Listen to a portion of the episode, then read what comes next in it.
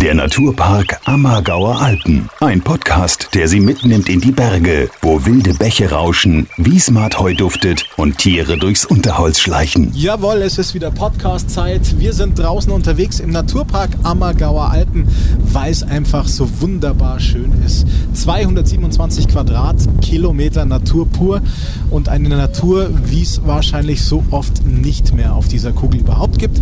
Deswegen haben wir uns gedacht, im Rahmen eines Podcasts Podcasts beziehungsweise mehrere Podcast-Folgen bringen wir euch das Ganze ein bisschen näher. Es gibt so viel zu sehen, so viel zu entdecken, so viel auch zu verstehen und zu lernen. Und deswegen freue ich mich auch heute, dass ich äh, natürlich Gesprächspartner habe. Ich habe mittlerweile in den letzten Jahren viel über den Naturpark gelernt. Sie werden es ja im Radio vielleicht auch schon mal gehört haben. Aber ich weiß natürlich noch lange nicht alles. Besser Bescheid wissen da meine heutigen Gäste. Nina Helmschrott, die Naturpark-Koordinatorin und Maxi Renz, das ist einer von insgesamt fünf aktiven Rangern. Servus, grüß euch jetzt, wo ich freue mich, dass ihr da seid, auch heute wieder. Grüß dich. Servus. Jawohl, wir sind mittlerweile mittendrin im Sommer.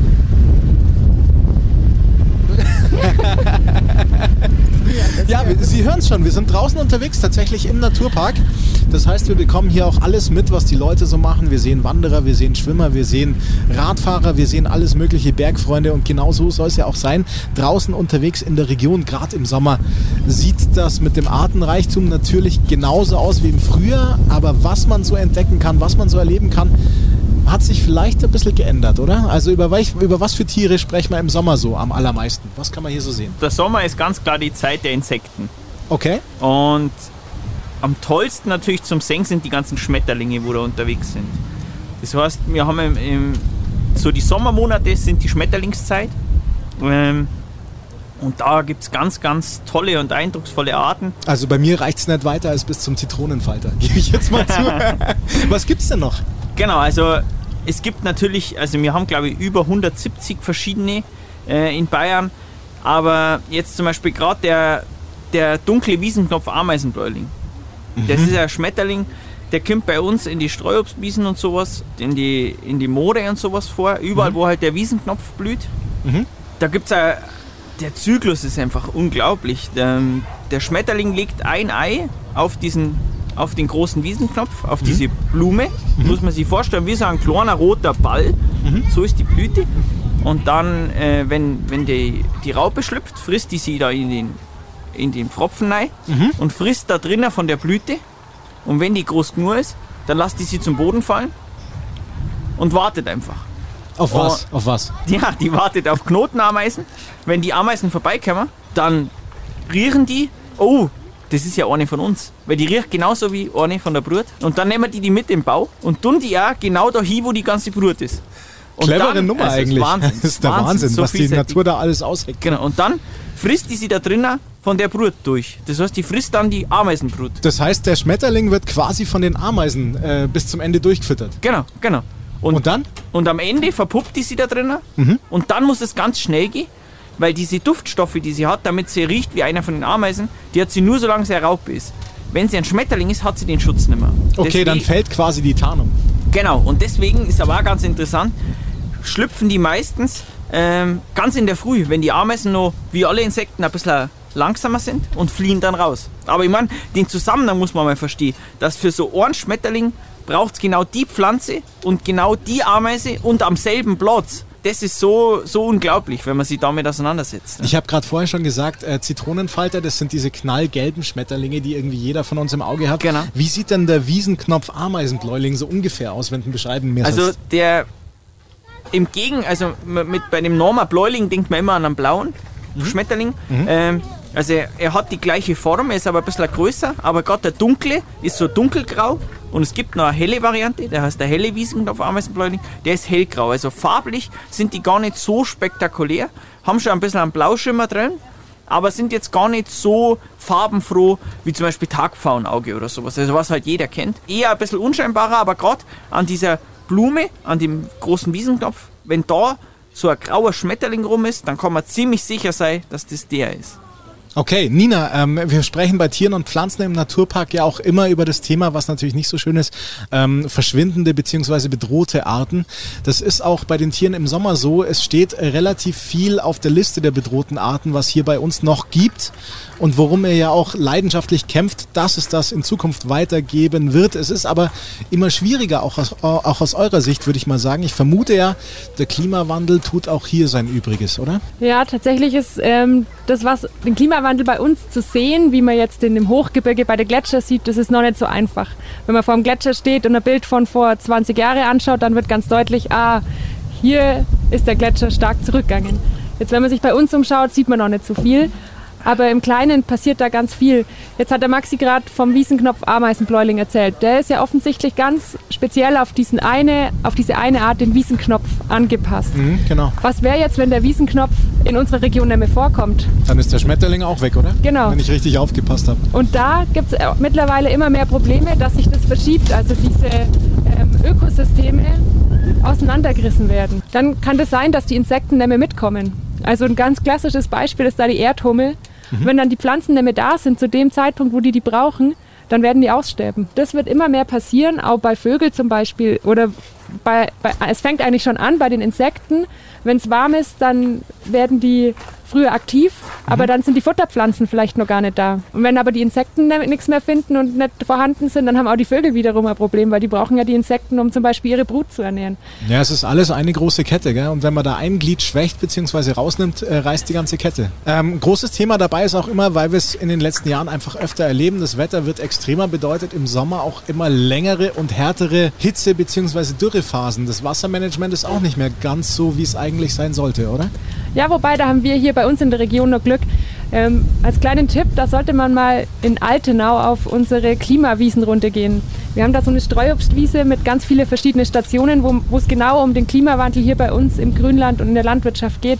Mhm. Und da haben wir so einen Baum, der mit 15 bunten Gießkannen behängt ist. Und jede Gießkanne steht für 100 Liter Niederschlag im Jahr. Wenn man jetzt da mal bildlich gesehen zwei von den Gießkannen wegnimmt und sagt, es wird weniger Niederschlag, dann kann man sich vorstellen, dass es hier noch gar nicht so dramatisch ist. Deswegen ist hier alles nur so schön grün im Sommer. Aber wenn man jetzt mal weiter in den Norden geht, die haben teilweise in manchen Regionen nur noch insgesamt vier von denen Gießkannen bei sich hängen, mhm. bildlich gesprochen. Wenn man da zwei wegnimmt, kann man sich vorstellen, was dann passiert und wie trocken das da ist. Eigentlich ist es ja dann auch, ich weiß, es gibt immer schön Wetterfans, da zähle ich ja selber auch dazu, aber eigentlich ist es so wichtig, dass es regelmäßig regnet, oder? Ja, und was halt jetzt passiert, ist, dass immer mehr die Extremereignisse halt zunehmen. Also dass es vermehrt auf einen Schlag viel regnet und dann aber längere Zeit wieder gar nichts. Das ist für die Natur, Natur natürlich schlecht, wenn die das ähm, Wasser über einen längeren Zeitraum nicht hat und dann auf einmal zu viel und das gar nicht aufnehmen kann. Maxi, beziehungsweise Nina, ihr seid beides Pflanzenspezialisten. Ihr seid ja im Naturpark unterwegs, das ist ganz klar. Das gehört natürlich zu eurem Metier. Was können wir jetzt im Sommer an Pflanzen alles beobachten? Also was toll ist, der Sommer ist halt ganz klar die ganze die Orchideenzeit. Das heißt, wir haben da ganz, ganz viele seltene Orchideen, die ganzen Knabenkräuter. Ähm, wir haben sogar äh, an, an besonderen Plätzen noch den gelben Frauenschuh. Bildlich, dass man sich ein bisschen vorstellen kann. Das ist ähm, eine Pflanze, die hat ähm, praktisch eine Blüte, die ausschaut ein bisschen wie ein, wie ein, wie ein grober Schuh. Die Form nach wie ein Stöckelschuh, so ein mhm. bisschen. Mhm. Und nur oben die Öffnung. Mhm. Und dann ganz interessant da wieder. Da können wir die Insekten, weil die gut riecht und natürlich super schön ausschaut. Richtig mhm. grell leuchtend, gelb. Und dann fallen die da in den Topf ne? Mhm. Und die kommen nur an einer einzigen Stelle vorbei, wo die dann den Samen der Blüte aufnehmen. Und nur an der Stelle kommen sie wieder raus.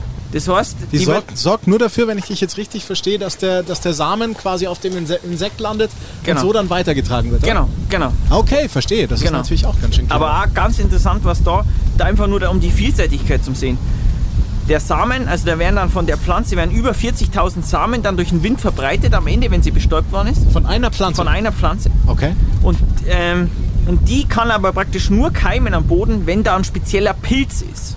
Dann, wenn sich die Pflanze entwickelt, dauert 7 bis 15 Jahre, bis sie das erste Mal blüht. Das heißt, mindestens sieben Jahre ist, steht sie auf und fällt im Winter wieder zusammen auf und zusammen.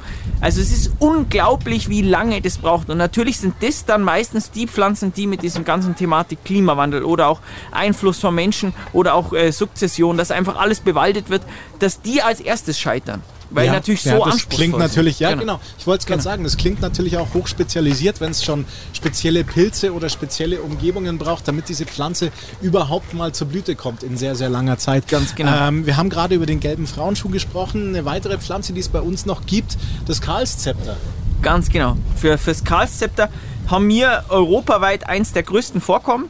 Ähm, und das ist auch was, was man super schön äh, im Weidmoos anschauen kann. Da gibt es eben spezielle Wege und die sind relativ nah am Weg, werden relativ groß, ein Meter, äh, sind wirklich eindrucksvoll ähm, und kann man wirklich gut beobachten. Da ist nur ganz wichtig, dass man einfach schaut, dass man nicht in die Fläche geht, also nicht vom Weg geht. Wir haben zum Teil ähm, natürlich selten, aber man hat dann doch immer wieder Fotografen, die sich dann in die Fläche legen, um das perfekte Bild zu machen. Und das ist einfach schade, weil man da ganz viele andere kaputt macht.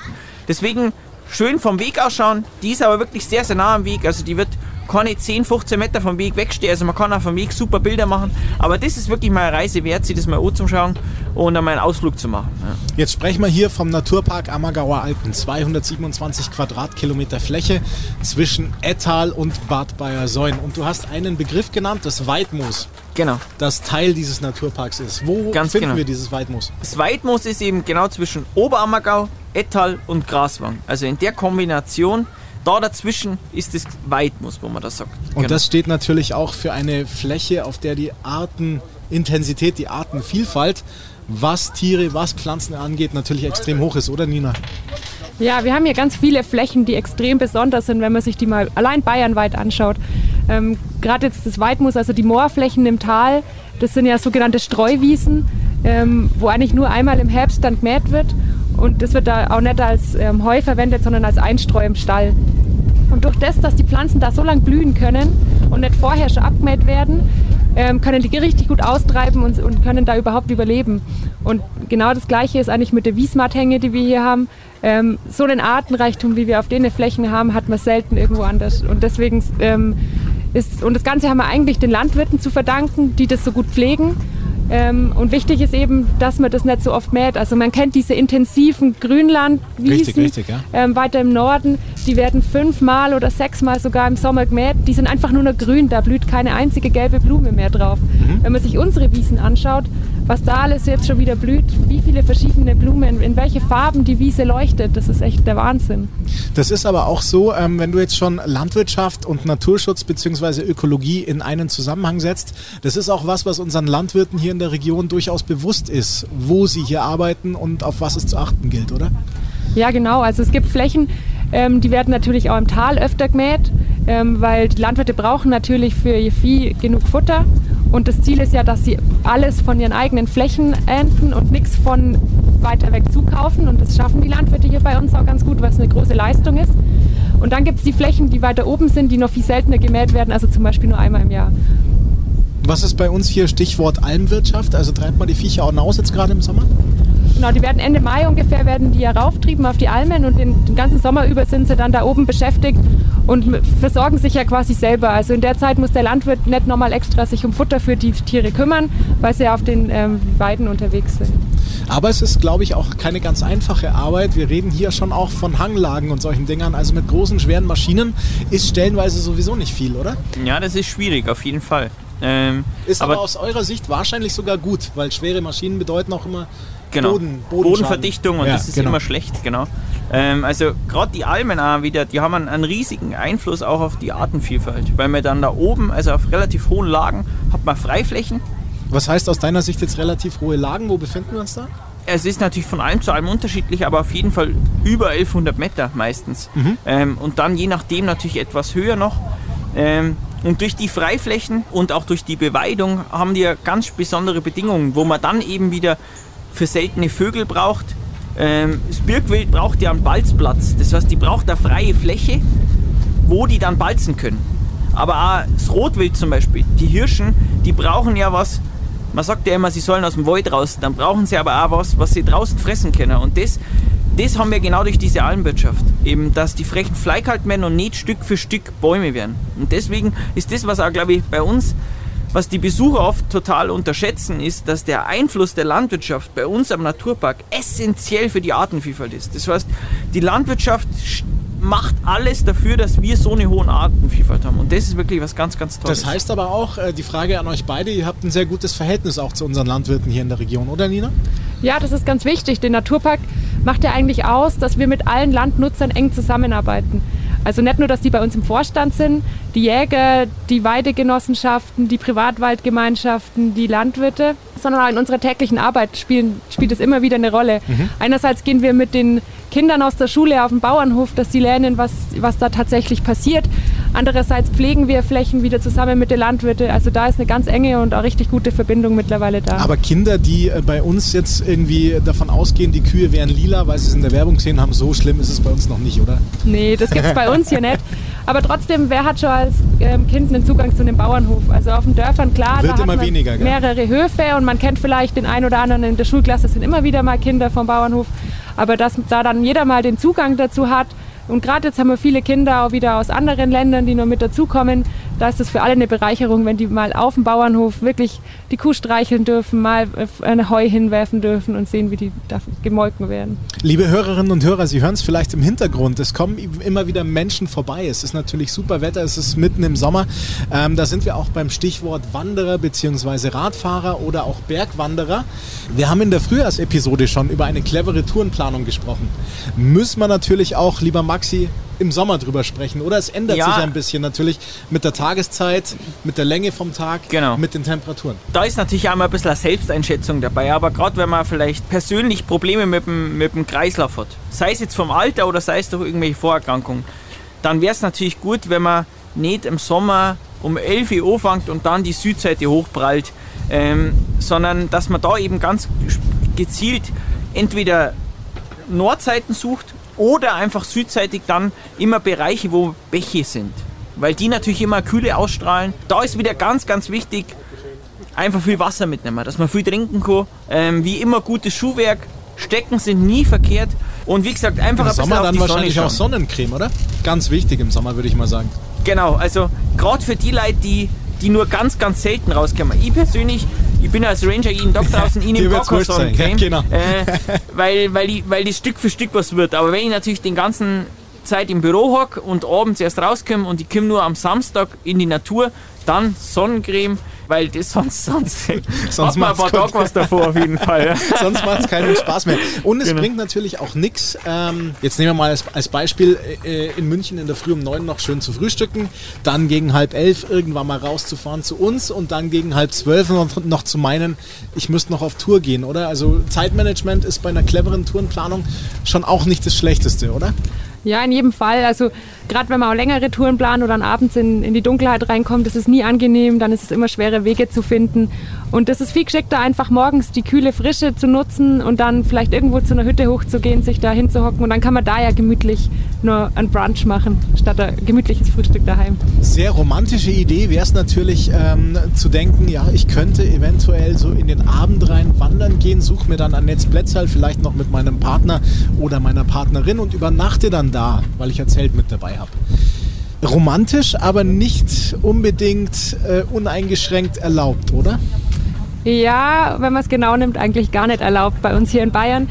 Ähm, das steht im Bayerischen Naturschutzgesetz, dass man eigentlich nur draußen geplant schlafen oder zelten oder bivakieren darf, wenn man den Grundbesitzer um Erlaubnis fragt. Also wenn man irgendwo einen Landwirt kennt und dem seine Fläche kennt und der sagt, klar, da kannst du dich hinstellen, dann ist es kein Problem. Aber gerade hier und die ganzen Ammergauer Alpen sind Naturschutzgebiet, da ist es absolut verboten, ein Zelt aufzustellen oder geplant zu bivakieren.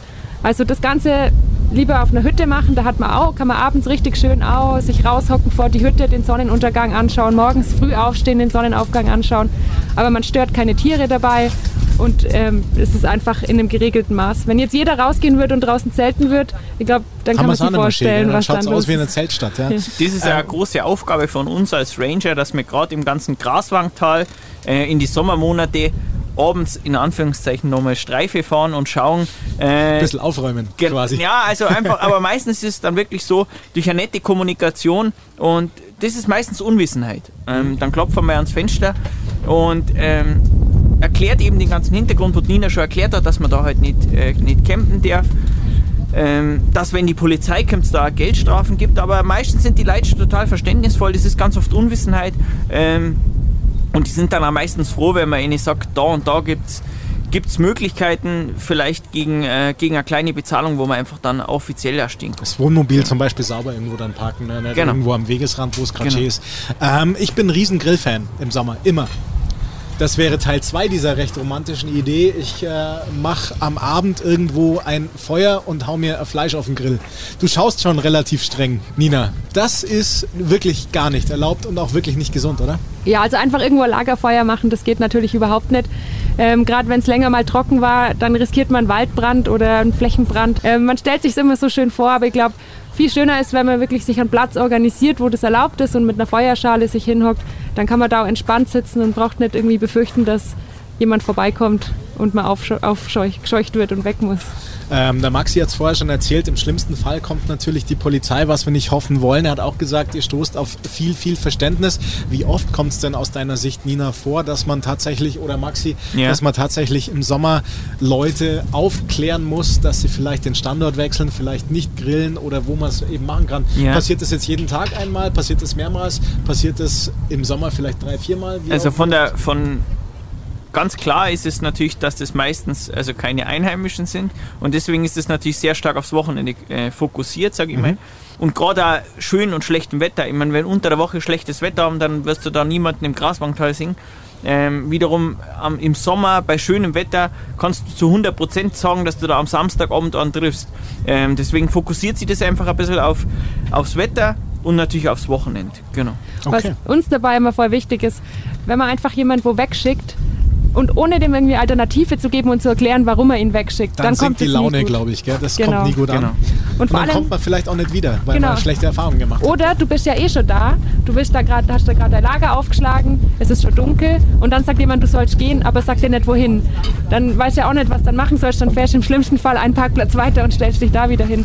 Deswegen ist unser Prinzip immer zu erklären, warum das zum Beispiel für die Pflanzen- oder Tierwelt nicht gut ist, was man macht und dann Alternativen anzubieten. Alternativen, die dem Ganzen irgendwie vom Erlebnis her ähnlich sind und die in erreichbarer Nähe sind. Mhm, top. Gibt es da vielleicht online auch eine Möglichkeit? Kann man sich bei euch irgendwie informieren, wo man äh, Parkplatz und Zufahrten findet, die auch Sinn machen? Ja, also wir haben auf unserer Seite ähm, schon eine Übersicht mit Campingstellen, wo man stehen kann, auch für eine Nacht, weil oft darf man ja auf Campingplätze gar nicht eine Nacht stehen. Die wollen ja lieber, dass man länger bleibt.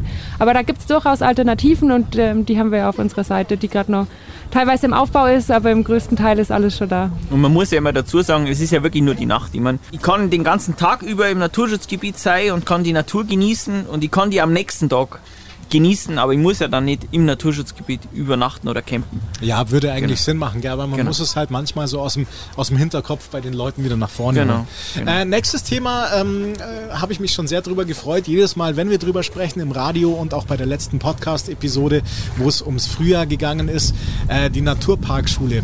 Nina, äh, es sind glaube ich fünf Schulen verteilt über das Naturparkgebiet, die äh, bei diesem Projekt mitmachen. Welche fünf Sans und worum geht es da jetzt aktuell im Sommer? Ja, das sind die fünf Grundschulen hier bei uns im Naturpark, also in Bad Kohlgrub, Bad Bayersäuen, Altenau, Unterammergau und Oberammergau. Das sind also Kinder, die so zwischen sechs und zehn Jahre alt sind und die kann man leicht begeistern. Und natürlich wollen wir mit dem begeistern, was gerade vor der Haustür ist. Das heißt, mit der Erstklässler, die haben Thema Wiese im Lehrplan, gehen wir dann zum Beispiel zu einer artenreichen Streuwiese. Dann kriegen die ein Quadratmeter abgesteckt und dann dürfen sie auf der Fläche mit einem Forscherprotokoll erkunden, wie viele verschiedene Blumen blühen da. Und am Ende schauen sie sich eine ganz genau an, die sie spielerisch dann bestimmen. Und das Witzige ist immer, die sollen sich dann einen Fantasienamen für die Pflanze ausdenken, so wie die Pflanze ausschaut. Und da kommen die lustigsten Namen dabei raus. Zum Beispiel, jetzt bin ich mal neugierig, also wie wurden die Blumen schon getauft? Es gibt ja die Prachtnelke, die so ähm, helllila ist und so ein bisschen franzig. Und ähm, die nennen sie dann zum Beispiel rosa blühende Haarblume. Aber genau okay. das ist ja das, wie man sie sich eigentlich dann vorstellen kann. Die erkennt man dann gleich in der Wiese. Maxi, ähm, ja. im äh, Rahmen dieser Naturparkschulen, ähm, die Nina hat es gerade schon gesagt, man kann die Blumen und äh, die Artenvielfalt auf den Wiesen entdecken. Genau. Man kann auch mal in die Bauernhöfe, wir haben vorher schon drüber gesprochen, natürlich reinschauen, was da genau. so alles los ist. Ganz großes Thema ist natürlich auch immer Wasser. Wir haben hier viel Wasser im Naturpark. Seen, Bäche, Flüsse. Genau. Spannendes Thema. Also ich absolut, bin Taucher und absolut. Schwimmer. Ich liebe dieses Element. Absolut. So ich bin auch selber Angler, ich finde es auch super interessant. Okay. Und da ist es eben so, da gehen wir mit der Klasse dann an, an einen kleinen Bach hin und wir haben dann alle so Entdeckerwesten noch. Wir sind dann äh, voll in der Wissenschaft, in Anführungszeichen, und haben dann so ein kleines Sieb und erkunden dann den Bach und schauen, was für Insekten kommen wir davor. Da geht es eben um die Eintagsfliege, um die Steinfliege, um die Köcherfliege. Ganz, ganz interessante Tiere. Und Nina und ich wir haben eben letztes Jahr äh, eine ganz nette Bekanntschaft gemacht mit einer Gelbbachunke. Da war es so, da sind wir dann da hingegangen. Und dann sagt einer von den Kindern schon, oh, da liegt ein toter Frosch auf der Straße. Und dann sagt der andere, ohne Gelbbachunke. Und dann habe ich mir gedacht, also, weil du weißt, wie ein Gelbbachunke ausschaut. Und dann bin ich hingegangen und dann war das wirklich ein Gelbbachunke. 1 zu 0 für den 1 kleinen zu 0, Mann. gell? 1 absolut, zu 0, absolut, jawohl. absolut. Und dann war die aber leider tot. Und das war natürlich dann ein, ein, okay. eine Tragödie. Und dann sind wir eben an dem Bach und dann hat jeder seinen Kescher gekriegt und haben angefangen zum Fangen. Und dann fängt der eine und sagt, ich habe schon wieder eine Gelbbachunke. Und dann haben da die Gelbbachunken in dem Fluss oder in dem Bach gebrütet oder ihren Laich abgelegt. Was ganz, ganz selten ist, weil die normal immer bloß so kleine Kuhlen aufnehmen. Also in einem, in einem Fließgewässer habe ich sie noch nie gesehen. Also ganz, ganz was Besonderes. Das heißt, Und- auch hier Ranger lernt immer was dazu. Absolut, absolut. Und dann konnten wir eben konnten wir zusammen äh, erforschen, sage ich mal, woran man die Gelbbachunken erkennen kann. Die Unken, die haben alle herzförmige Pupillen. Also wenn man so eine Unke mal anschaut, genau ins Auge, dann schaut die Pupille aus wie ein Herz. Das ist ganz was Interessantes und das vergessen die Kinder auch nicht mehr. Und gerade wenn man den Frosch einmal in der Hand gehabt hat oder rumgeben hat, wir haben natürlich den schon im Kescher gehabt, dass er vorsichtig war, dass nicht jeder antatscht. Ähm, aber gerade auch so, wenn, für jeden Besucher, wenn man in der Natur sowas sieht, man darf sich's anschauen. Man muss, man muss das erleben, man muss das mitnehmen. Man sollte das Tier nicht anlangen und im besten Fall äh, in Ruhe lassen, sage ich mal, nicht stören. Aber wenn man da mal einen anfassen. gezielten Blick hiestert, das ist ganz wichtig, dass man die Besonderheiten der Natur auch erlebt. Schule fürs Leben quasi, was ihr im, äh, äh, im Rahmen der Naturparkschule macht, Nina, oder? Ja, genau. Schule fürs Leben ist jetzt nochmal so ein neues Projekt, ähm, wo die Kinder eigentlich in einer Projektwoche nur Alltagskompetenzen lernen sollen. Das klingt ein bisschen Was sind denn, sperrig. ja genau, was sind denn Alltagskompetenzen in Nicht-Beamtendeutsch? Also es geht einfach darum, ein bisschen Sachen, die man halt ähm, im Alltag gebrauchen kann. Also ähm, wir haben so ein Modul entwickelt, wo es um Verpackungen geht. Ähm, wenn man Lebensmittel einkauft, was ist, wie ist was verpackt, wie viel Müll entsteht, was ist der Unterschied zwischen einem kleinen Dorfladen mit Regionalprodukte und in Plastik verpackte Produkte, die durch, über die ganze Welt geflogen worden sind. Ähm, dass die Kinder einfach da von klein auf schon Bewusstsein dafür kriegen. Da bin ich jetzt mal neugierig. Das dürfte doch auf sehr viel gutes Feedback seitens der Eltern auch fallen, oder? Hoffe ich. Soweit sind wir nämlich noch gar nicht. Das ist ein Projekt, das jetzt erst ab diesem Sommer losgeht. Da kann ich sicher dann nächstes Jahr mal mehr dazu berichten. Ich bin gespannt, aber normalerweise, wenn jetzt jemand seine fünf Sinne beisammen, beisammen hat, fünf Sinne sind es ja, äh, dann wird er sich doch äh, diesen Schul, äh, dieser, das, was er da lernt bei der Schule fürs Leben, auch als Erwachsener nicht verschließen. Ja, weil einkaufen, kochen, Verpackungen sparen, ähm, umweltverträglich unterwegs sein, sind ja Dinge, die wir einfach jeden Tag brauchen.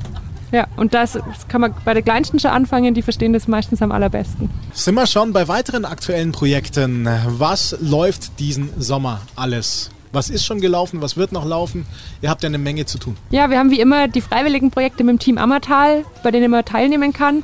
Infos dazu findet man auf unserer Internetseite unter www.ammergauer-alpen.de. Ähm, da kann sich im Prinzip jeder anmelden und in der Natur mit anpacken. Da ist für jeden was dabei. Ähm, natürlich machen wir ganz viele Schulprojekte. Wir haben nach wie vor unsere kostenlosen Ranger-Führungen, die fast jeden Sonntag stattfinden. Auch da kann man sich auf unserer Internetseite informieren. Und was wir auch noch haben, ist ein ganz neues Projekt, wo man sich ähm, zum Klimapädagogen ausbilden lassen kann. Das musst du mir erklären, da bin ich jetzt neugierig. Also das ist ein Projekt, das über ähm, Ländergrenzen hinweg entwickelt wurde. Also mit Tirol zusammen, mit den Österreichern, ähm, wurde eine Ausbildung entwickelt, dass sich jeder äh, ausbilden lassen kann zum Klimapädagogen und in verschiedenen Bereichen das an Kinder, aber auch an Erwachsene weitergeben kann, wie der Klimawandel sich hier bei uns auswirkt. Klimapädagogen beziehungsweise alle anderen Projekte, die ihr jetzt so im Frühjahr, im Sommer, vielleicht auch im Spätsommer und im Herbst noch leistet, leben ja immer davon, dass ähm, Leute da gerne mitmachen. Ist es denn der Fall? Ja, wir haben eine sehr gute Resonanz bei den Führungen zum Beispiel. Die sind ganz oft ausgebucht. Wird auch gern von Familien genutzt, die dann da drei Stunden mit dem Ranger unterwegs sind und viel Spannendes ähm, direkt vor Ort erleben können. Auch die freiwilligen Projekte, da muss man sich oft schnell anmelden, weil sie sonst ausgebucht sind. Danke euch für eure Zeit, ihr beiden. Nina Helmschrott, die Naturpark-Koordinatorin des Naturparks Ammergauer Alpen, ist bei uns gewesen. Und Max Herenz, einer der fünf aktiven Ranger. Ich freue mich sehr auf die nächste Episode, muss ich sagen. Danke, ich freue mich. Ja, wir freuen uns auch. Danke fürs Zuhören. Wenn Ihnen der Podcast über den Naturpark Ammergauer Alpen gefallen hat und Sie kein Interview mehr verpassen möchten, klicken Sie auf Abonnieren.